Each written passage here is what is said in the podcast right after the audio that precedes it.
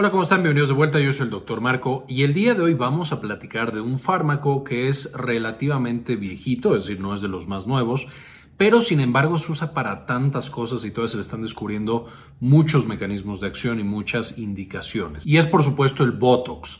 Todos hemos escuchado del Botox, que vamos a llamarlo a partir de este momento toxina botulínica. Eh, la toxina botulínica viene justamente de una toxina que, proviene de una bacteria bastante peligrosa justo por esta toxina llamada Clostridium botulinum y específicamente lo que hace es que va a bloquear ciertos eh, receptores o ciertos transmisores dentro del cuerpo. Y por supuesto eso lleva a parálisis muscular entre otras cosas, y por supuesto también para lo principal que se usa actualmente es para las arrugas en el rostro. Cuando nosotros apagamos el músculo, pues por supuesto la piel ya no se arruga porque ya no hay quien la esté jalando, vuelve como a su estructura original. Entonces con esto, de nuevo, sabemos que el tratamiento de las arrugas va a ser de las principales indicaciones, o al menos las indicaciones más conocidas que tiene la toxina botulínica, pero el día de hoy vamos a ver otras cinco que probablemente no conocías porque no son tan frecuentes, aunque dentro del mundo médico y especialmente dentro de la neurología van a ser extremadamente importantes. Entonces vamos a ver estas cinco indicaciones, cinco cosas para las que usamos la toxina botulínica que probablemente no conocías. Por supuesto, la migraña ya hemos platicado de ella en el pasado y les dejo el video en la parte de arriba para que puedan checar toda la patología completa y los tratamientos que más se utilizan.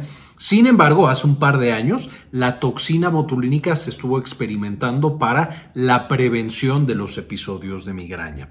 Esto especialmente los pacientes que ya tienen una migraña severa, una migraña crónica, y entonces tienen una gran cantidad de episodios en un mes y todos los episodios tienen varios días de incapacidad. Por supuesto, estos pacientes tienen una muy mala calidad de vida por la gran cantidad de dolor que están teniendo en el mes y por supuesto toda la discapacidad asociada. Entonces con esto hay un grupo de medicamentos que se llaman medicamentos preventivos eh, que justamente se consumen para disminuir la frecuencia eh, eh, de los episodios, es decir, en vez de que si teníamos cuatro episodios al mes, ahora solamente tengamos uno o tengamos incluso uno cada varios meses. Y entonces estos medicamentos preventivos son probablemente la terapia más importante que tenemos en pacientes que tienen bastantes episodios de migraña o que son muy discapacitantes.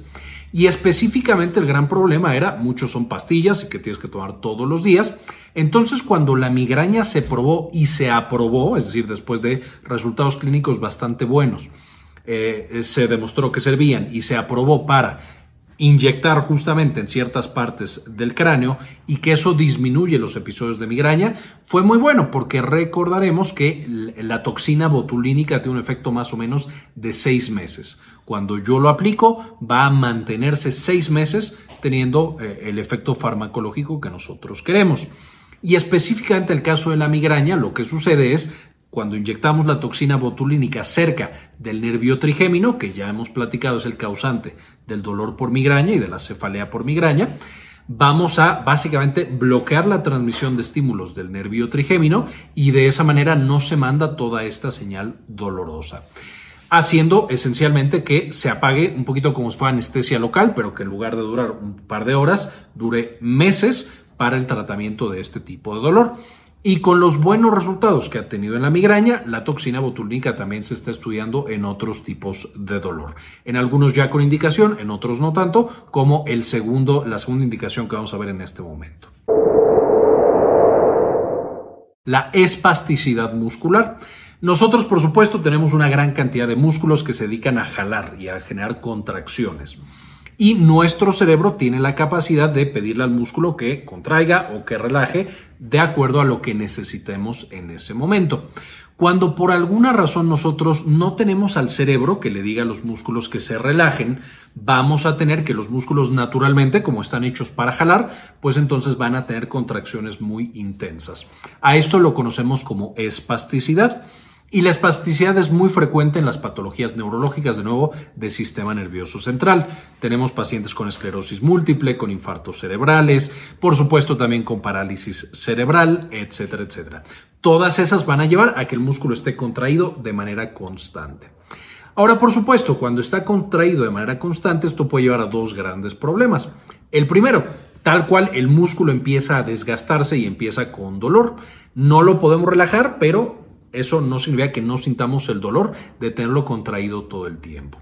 Además, va a generar incluso cuando lo tenemos de manera permanente, como es el caso de algunos de estos pacientes con enfermedades neurológicas, eh, que ya hemos platicado en el pasado de ellos, especialmente de infarto cerebral, que les voy a dejar el, video en la parte de arriba para que lo puedan consultar.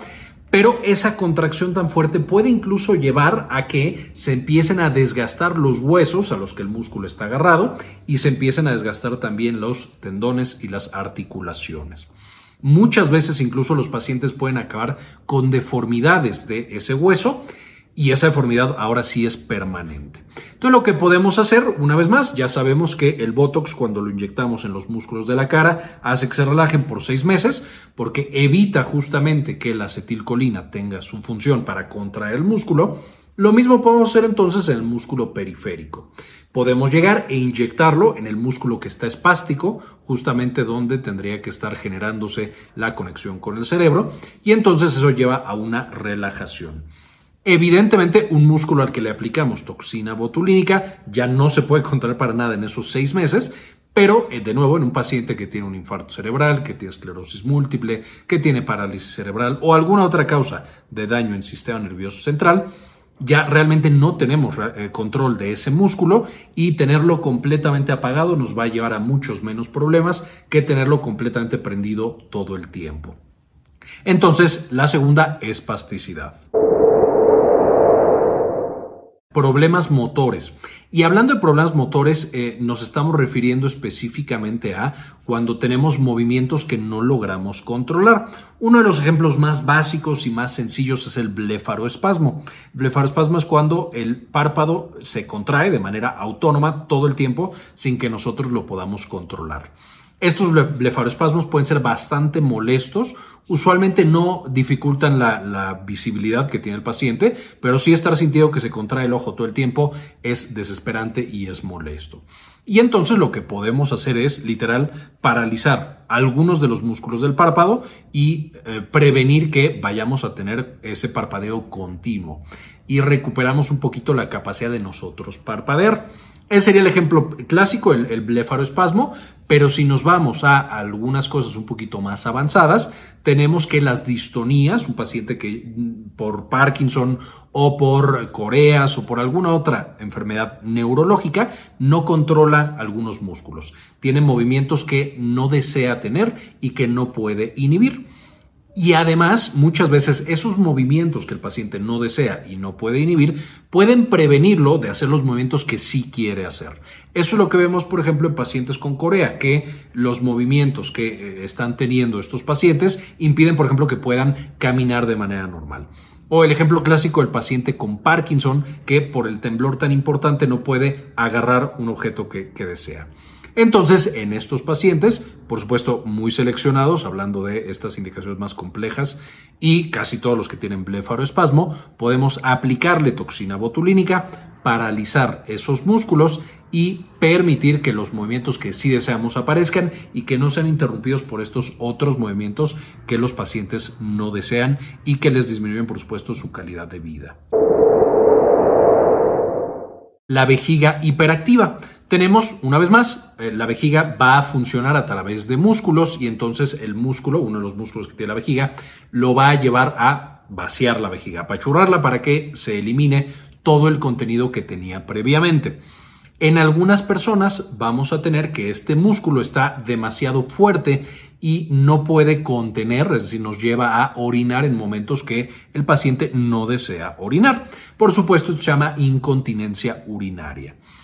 La incontinencia, de nuevo, puede tener diferentes orígenes y muchos van a ser neurológicos, pero esta incontinencia puede llevar a problemas emocionales del paciente e incluso a otros problemas de salud. Un paciente que está acostado en cama, que le cuesta mucho trabajo pararse y que, eh, por lo tanto, por esto, por ejemplo, eh, si desarrolla vejiga hiperactiva, se orina, esta misma orina puede lesionar la piel del paciente cuando pasa frecuentemente y llevar a aparición de escaras, de infecciones, etcétera, etcétera. De manera que una de las cosas que podemos hacer es, una vez más, llegar al músculo de la vejiga, inyectarle eh, toxina botulínica y apagarlo. Y eso por supuesto va a hacer que sea menos probable que literal pierda completamente o que se orine ese paciente cuando no quisiera. Como vimos en, en el tema de los movimientos, tampoco queremos frenarlo tanto que el paciente ya no pueda vaciar la vejiga. Sin embargo, eh, sí nos puede ayudar mucho para controlar la vejiga neurogénica o la vejiga más bien hiperactiva cuando es que los pacientes ya probaron con medicamentos tal vez tomados y no logran controlarlo o si les eh, estaban controlando con medicamento tomado pero les causaba demasiados eventos adversos. Entonces la toxina botulínica puede ser una buena estrategia para este grupo de pacientes.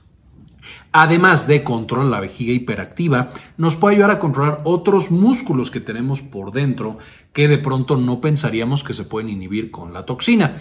Y un ejemplo también claro de esto, y lo voy a meter aquí en vejiga neurogénica, es por ejemplo la acalasia, que es por supuesto cuando el esófago está demasiado cerrado y ya no pasa literal comida ni nada, muchas veces por el daño que sufre el esófago, ya sea que el paciente ingirió algo que le quemó el esófago o vomitó mucho tiempo y entonces le dañó el, el esófago, podemos abrirlo inyectándole toxina botulínica.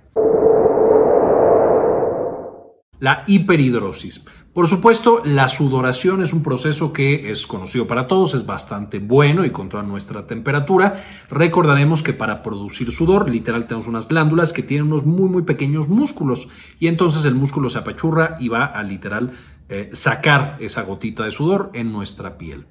En los pacientes que tienen demasiada sudoración y que les llega ya a molestar, una de las opciones que puede eh, sugerir el médico dermatólogo o el médico con el que estén eh, atendiendo ese problema particular, justamente es la inyección, eso sí, en cada una de las glándulas de eh, toxina botulínica. Y vuelve a tener el mismo mecanismo, el pequeño músculo que tenemos ahí metido en la glándula sudorípara ya no se puede contraer y entonces no va a sacar la gota. Igual que hemos hablado en todos los demás, este es un acto de balanceo, no queremos apagar la sudoración completa del paciente, solo disminuirla, entonces por supuesto ir con un profesional es extremadamente importante. Finalmente, algunas de las grandes ventajas que tenemos con el uso de toxina botulínica, como mencionábamos, es que uno va a durar seis meses el efecto y el efecto es muy, muy intenso. Entonces, una vez que ya lo logramos, se va a mantener los casi seis meses en muchos pacientes eh, con eh, la manera en la que nosotros lo queríamos tener, es decir, con el músculo trabajando como lo queremos tener. Por supuesto, las desventajas de la toxina botulínica es que uno, es difícil de aplicar, necesitamos un experto que la aplique porque es inyectada literal sobre el músculo que queremos apagar y no queremos que apague otros músculos que pueden estar cerca. Entonces tiene que ser aplicada por un experto. Eh, y además, por supuesto, tiene que ser mantenida en la cadena de frío porque es una toxina, entonces la temperatura la puede desnaturalizar. Y número tres, es más o menos permanente. Entonces, si tenemos algún problema, si lo metimos en el músculo equivocado, si apagamos lo que no queríamos apagar, seis meses vamos a tardar en que se recupere la función de ese músculo. Dicho eso, la toxina botulínica, aunque usualmente pensamos que solamente se utiliza para quitar las arrugas y con motivos estéticos, espero este video les haya mostrado que realmente tiene un uso muy muy importante en toda la neurología.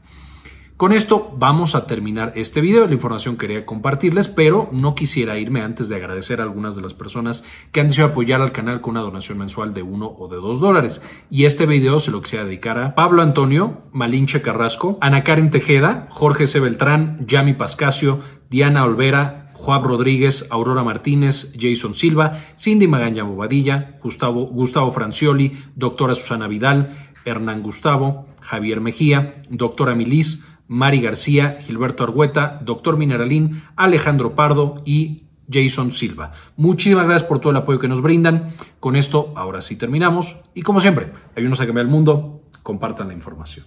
Este video es en parte posible gracias a nuestra tienda en línea Synapsis Store en synapsistore.com, donde ahora además de encontrar los productos que ya conocían, como nuestros libros originales, por ejemplo Farmagrafía del Dolor y las presentaciones con las que hacemos los videos para el canal, también van a encontrar algunos servicios como consultoría para tesis, estadística, editorial y de algún otro tipo.